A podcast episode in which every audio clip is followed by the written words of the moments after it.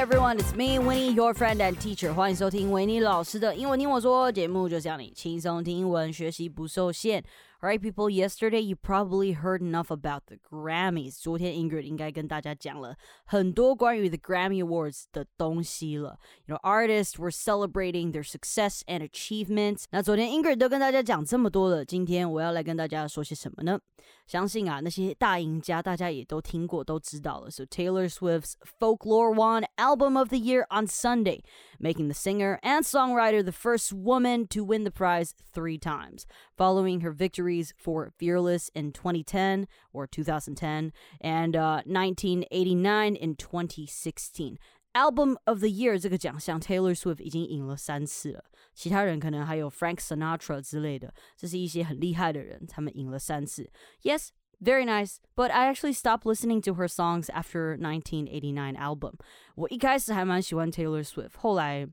他的歌我就不太喜欢了，我觉得 it's it's too poppy。然后当然他唱的那些歌词我也都不太能 relate。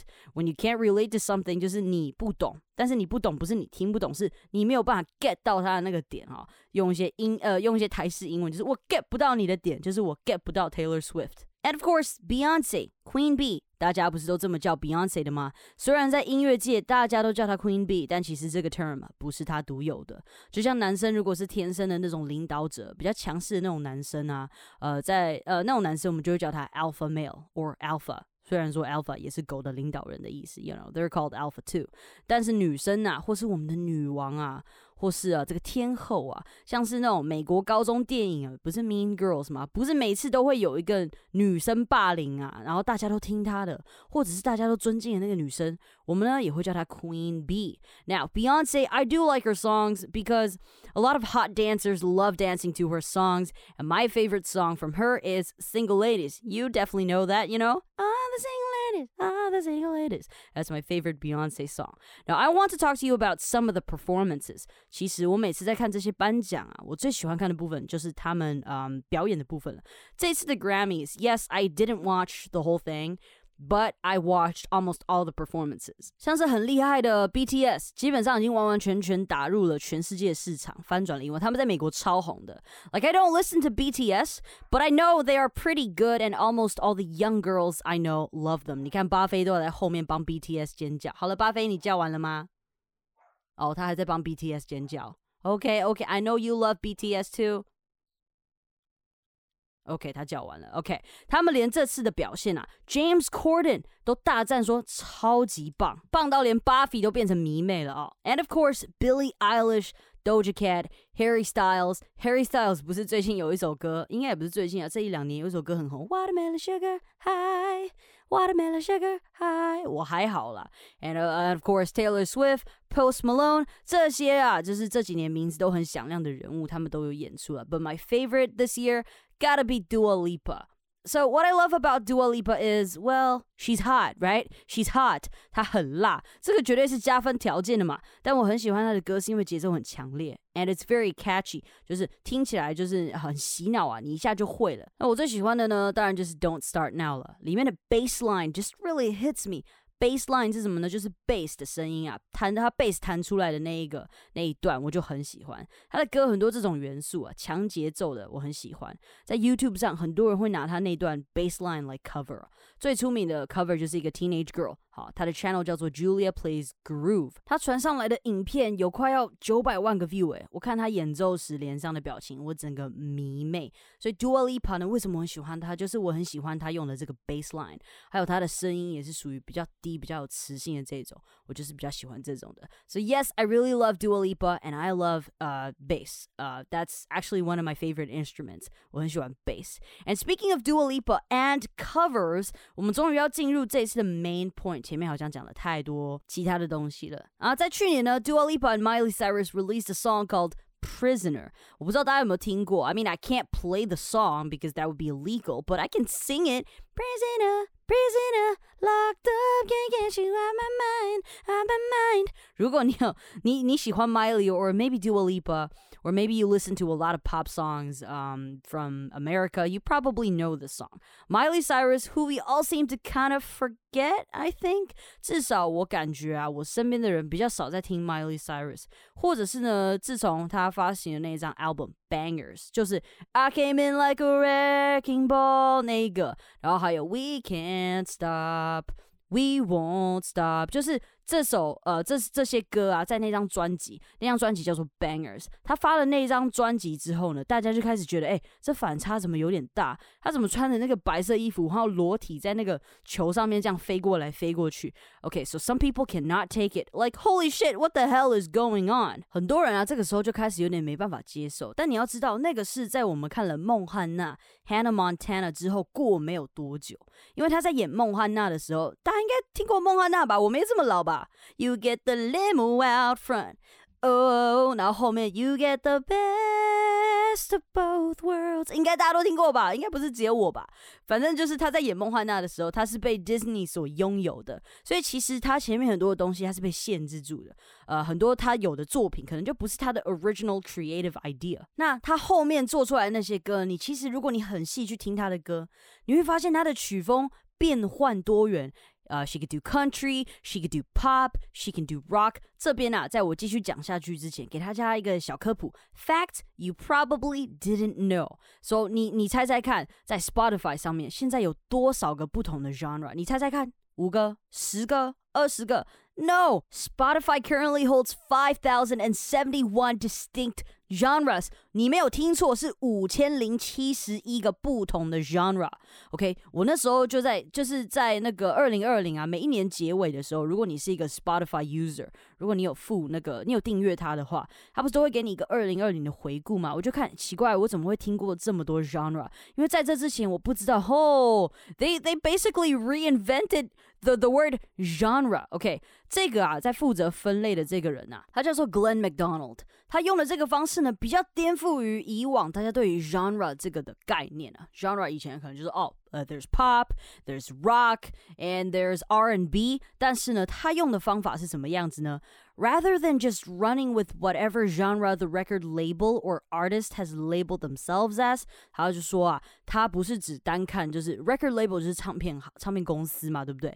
artist 就是这个艺人，就是这个演出的这个人，他们会自己给他们自己的歌有一个 genre，但是他他没有啊。He's developed an algorithm which evaluates music based on something really special。这个我应该不会多说，but basically what a song sounds like。所以呢，他。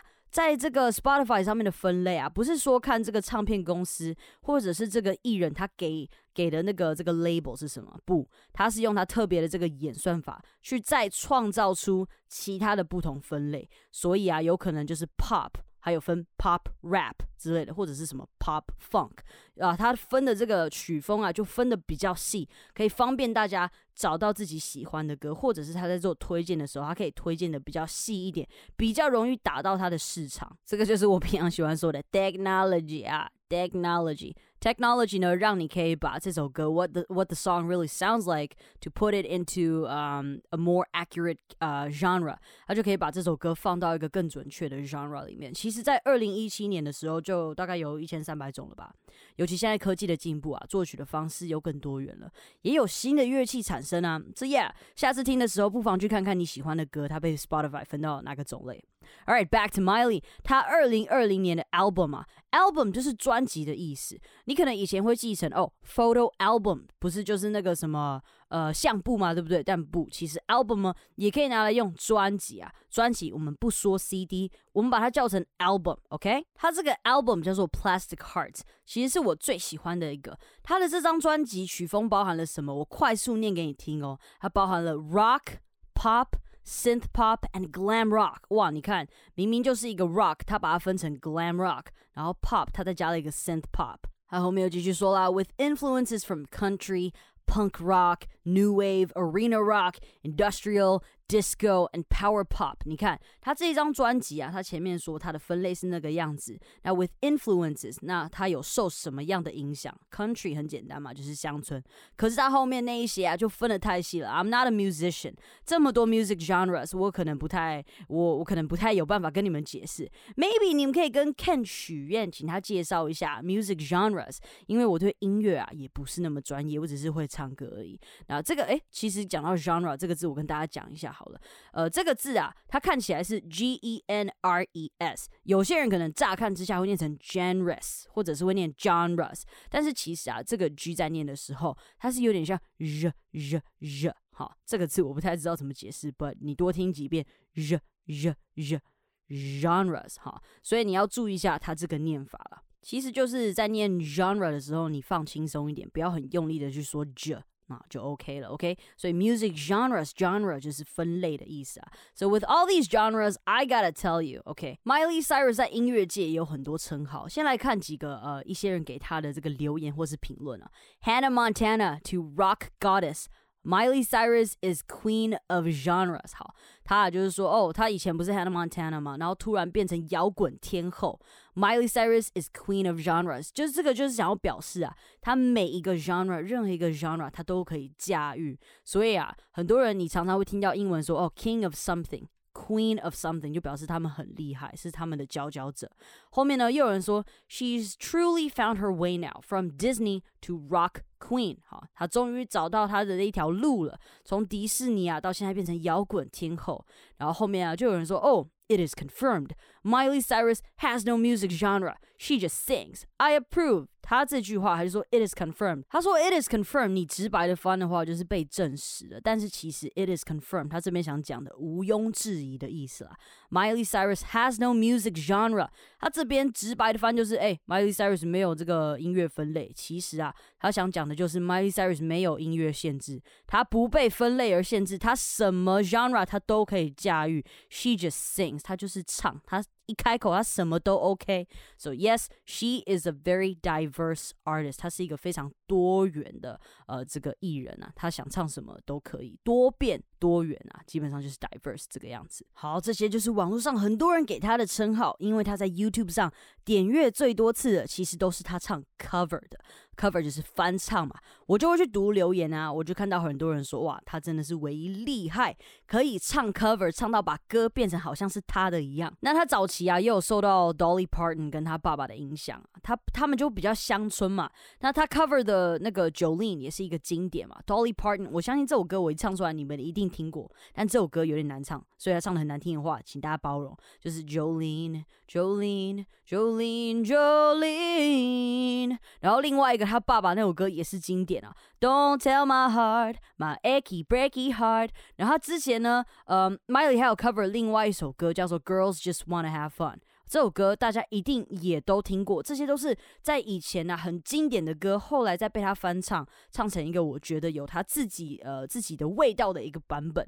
后来呢，他也演出了一些 rock covers，like um Heart of Glass originally sung by Blondie or Zombie by the Cranberries。Zombie 这首歌啊，也算是他最有名的 cover 之一，在 Spotify 上面也听得到。I am not sponsored by Spotify, but Spotify, if you listened, if you listen to my podcast, or if you ever hear this, if you want to sponsor me, sponsor me. Okay. Zombie, no, this is my favorite cover by Miley Cyrus, and I really do recommend you guys to go listen to it. Um, go listen to some of her covers on YouTube. 基本上你只要搜寻 Miley Cyrus cover，就会出现一堆了，因为她的翻唱，她的这些 cover 真的蛮厉害的。而且我觉得，嗯，其实最适合 Miley 的这个 genre 应该就是 rock 了。但我真的真心推荐大家一定要先去听 Zombie 这个，你可以先去听原版的，呃，By the Cranberries，然后再去听呃 Miley Cyrus 唱的这个版本。而且这首歌其实很难唱。 Another head hangs lowly, child is slowly taken. 这个这首歌真的是超级经典，大家如果你还没有听过的话，麻烦两个版本都去听一下。好了，Miley 这次在嗯去年年底试出了这个 Plastic Hearts，因为试出的时间呃是在那他的这个时间关系啊，所以他没有办法角逐这次的格莱美，但我很期待看到他明年在格莱美的表现。And still, I'm still very excited for Dua Lipa winning the Best Pop Vocal Album for Future Nostalgia. All right, people, like I said, go have a listen of some of Miley's covers and songs. 有空的话，也可以把歌词拿出来边听边看。我以前也是这样把很多歌跟英文自学起来的，真的哦。Feel free to tell me what you think about her songs. Message me or email me. 感谢今天的收听。好的节目要和好朋友分享，也别忘记到收听平台 Apple Podcast 给我星星评论哦。拜拜。